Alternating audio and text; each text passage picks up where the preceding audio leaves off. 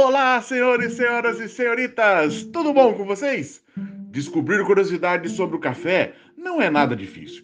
Como estamos falando de uma bebida carregada de história, culturas e sabores, tudo isso vem acompanhado de muitos fatos interessantes que tornam a paixão por essa iguaria ainda mais interessante. O café é uma das bebidas mais populares do planeta. É a segunda bebida mais popular do mundo, apenas atrás da água. E o segundo elemento mais comercializado do mundo, enquanto que o primeiro é o petróleo. Para se ter uma ideia, em 2020, o consumo do mundo ultrapassou 160 milhões de sacas. Em percentuais, isso representa um crescimento de 1,3% em relação a 2019. Além de ser ingerido diariamente, o cafezinho tem diversas funções, inclusive como bases históricas. Beethoven possuía uma certa obsessão por café, sendo que cada xícara que consumia deveria possuir exatamente 60 grãos da planta, nenhum a mais, nenhum a menos.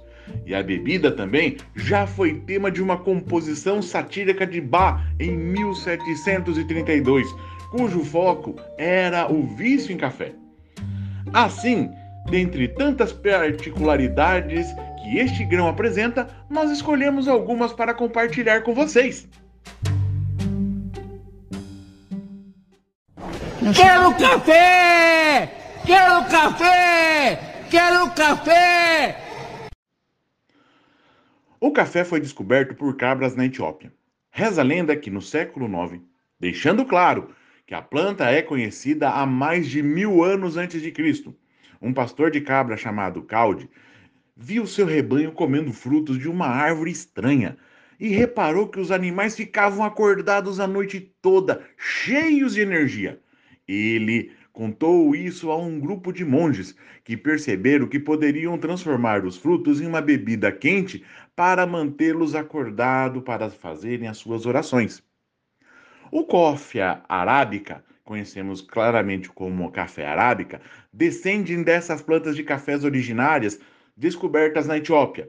Esses arbustos produzem um café refinado, suave e aromático, mais caro e representa aproximadamente 70% da produção mundial.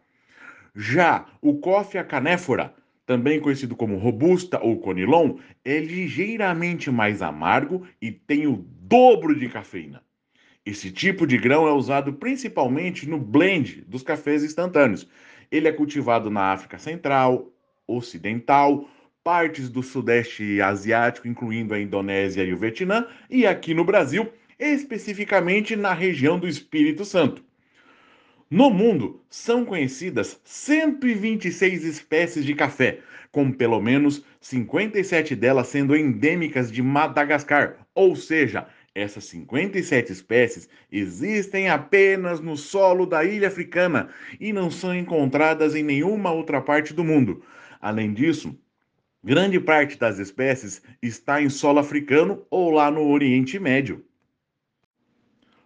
Você sabia que o nome de batismo do café não é café?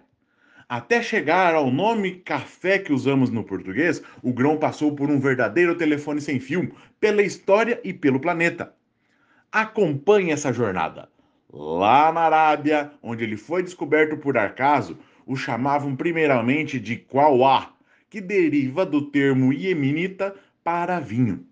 Só que quando a bebida foi lá para a Turquia, as pessoas começaram a chamar de kofie. Quando os holandeses conheceram o grão, ela já era popular na Turquia. Então, fizeram uma pequena alteração e chamaram de kofie. Este nome foi emprestado pelos italianos, que adaptaram para o café.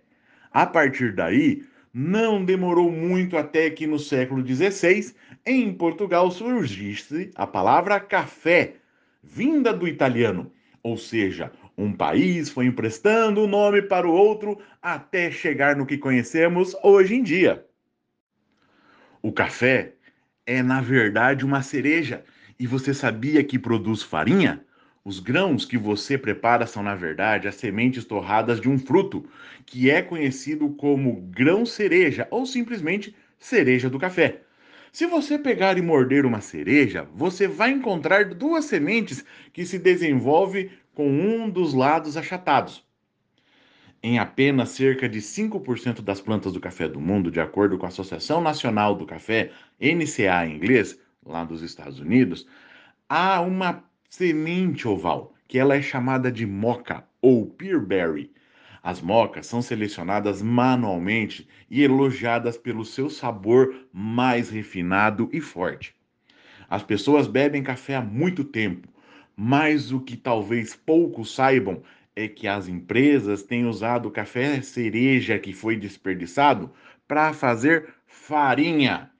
Esta farinha pode ser usada em muffins, pães, chocolates, molhos e em muitos outros quitutes. O café forte tem pouca cafeína. Parece fazer algum sentido quando provamos um café bem forte, com amargor bem intenso e concluímos que, por conta daquele sabor marcante, ele tem mais cafeína, não é mesmo? Mas não é bem assim.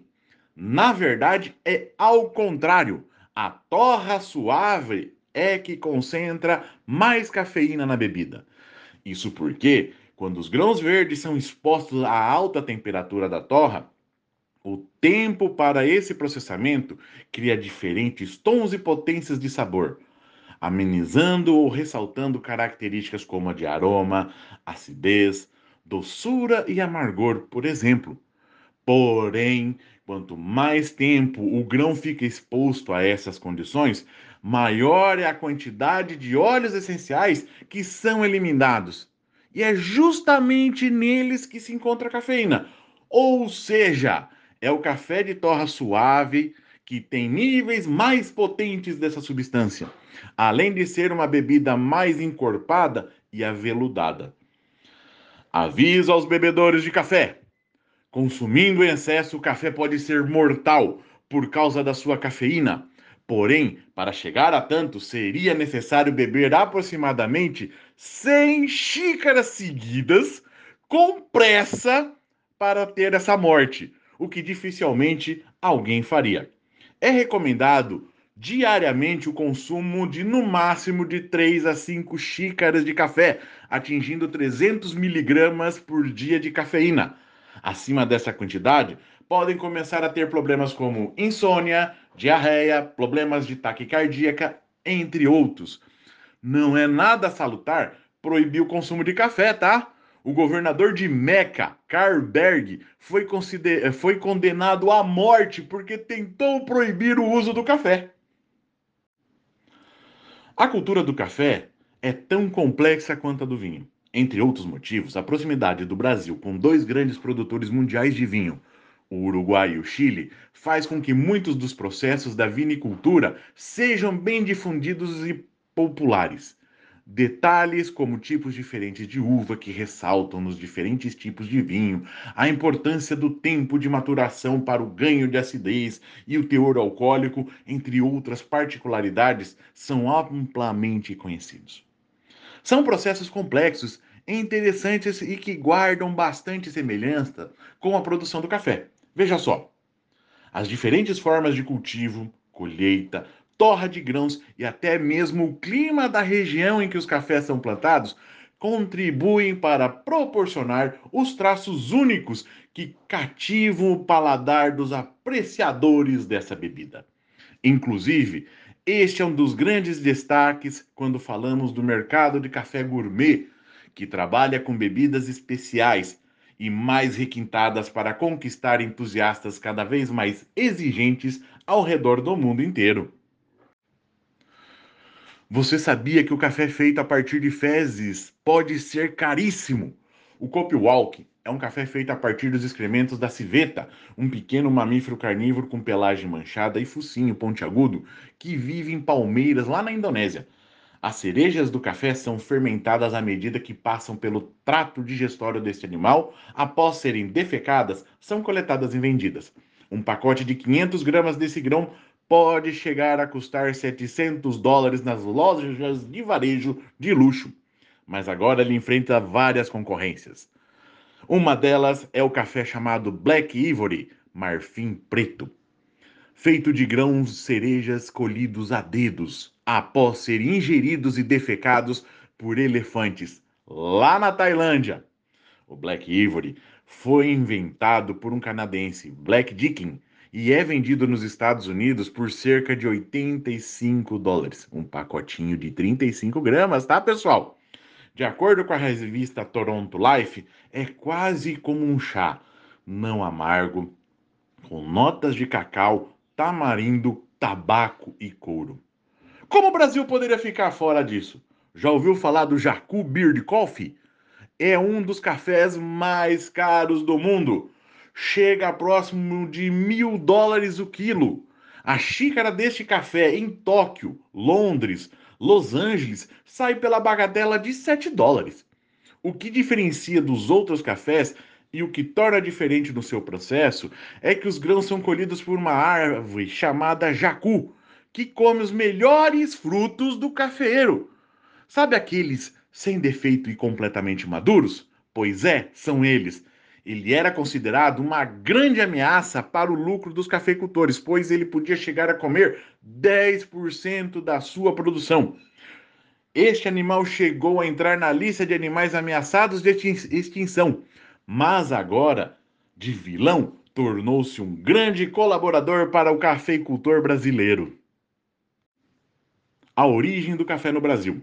O início da produção contou com o intermediário do então governador do estado do Grão-Pará, hoje estado do Pará, em 1727. A área era uma espécie de órgão administrativo da América do Sul, coordenado pela corte portuguesa e responsável pelo futuro de toda a região.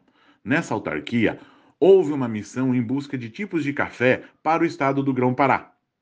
Na ocasião, o sargento Francisco de Melo Palheta foi escalado para ir à Guiana Francesa procurar mudas de café. Articulista, ele decidiu se aproximar da esposa do governador da Guiana, francesa, e, deste modo, conquistar a confiança da primeira-dama. O plano foi bem sucedido. Assim, ele trouxe mudas de café arábica para o nosso país. Desse modo, surgiram as primeiras lavouras de café no Brasil. Esse movimento, encabeçado pelo governo, ocorreu devido à alta do valor comercial deste grão em todo o mundo. No entanto, as primeiras exportações brasileiras começaram bem mais tarde, em 1732. O Brasil possui extrema importância nesse mercado. Quase metade do café consumido no mundo inteiro é brasileiro. Se tornou o maior exportador mundial de café em 1860 e não larga mais a mão dele, quando produziu 26 milhões de saca. E o objetivo da produção é sempre aumentar esse número. Então, em qualquer lugar do planeta, você pode acabar tomando uma bebida feita por um grão colhido aí pertinho de você. Atualmente, o café é o quinto produto mais exportado do Brasil. Você sabia que o primeiro rei do café conhecido no mundo era um francês? E ele era o pai de nada menos de Santos Dumont. Todos os experimentos que Santos Dumont fez com 14 bis foram custeados pela venda do café. Você sabia que a pesquisa do café é uma das mais antigas do Brasil? Desde o século XIX, o café e os cafeeiros são estudados. O Instituto Agronômico de Campinas, da Secretaria de Agricultura e Abastecimento do Estado de São Paulo, que foi fundado por Dom Pedro II, são pesquisados os problemas que afetam a cultura há mais de 100 anos ininterruptos. Entre suas pesquisas desenvolvidas estão a melhora da produtividade, resistência, colheita e até mesmo variações sem cafeína.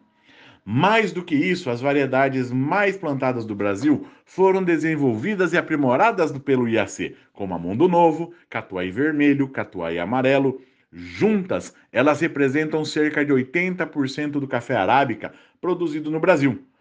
Parece mentira no que eu vou falar, mas na maior cidade da América Latina existe um grande cafezal. Ele está localizado no Instituto Biológico com 2 mil pés de café arábica plantados em sistema orgânico. É aberto anualmente ao público para conhecer, colher o grão e provar. Ele é chamado esse evento como sabor da colheita. Você sabia que graças ao café, o Brasil foi para as Olimpíadas, o mundo vivia um período de intensa crise e retração em 1932. A crise de 29 refletiu diretamente na economia brasileira. Um dos episódios marcantes da época foi a ordem do então presidente Getúlio Vargas de destruir quase 80 milhões de sacas de café queimados. No Brasil, naturalmente, a situação não estava tão diferente assim como nós vimos agora. Então, para que fosse possível levar a delegação brasileira aos Jogos de Los Angeles naquele ano, o governo embarcou 82 atletas em um navio com algumas cargas muito curiosas. Dois canhões, 270 pessoas entre técnicos, dirigentes militares, somando alguns turistas que aproveitaram a carona e 55 mil sacas de café. A escolha dessas cargas curiosas não foi em vão. Os canhões, por exemplo, serviam para que o navio, chamado Itaquicê, passasse pelo Canal do Panamá sem pagar as taxas exigidas. Em relação ao café, os atletas tinham que vender as sacas nos portos em que atracavam. Com isso, foi possível cobrir grande parte das despesas e garantir a participação dos Jogos Olímpicos pelo país. Um detalhe: o café já foi considerado doping nos Jogos Olímpicos por causa da sua cafeína.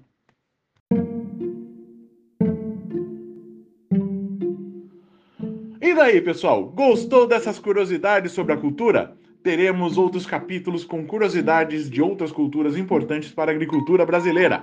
Aqui no podcast Curiosidades Agronômicas, sempre teremos novidades que envolvam o curso de agronomia. E espero vocês em um novo episódio. E não esqueçam de compartilhar esse podcast. Até mais, senhores, senhoras e senhoritas!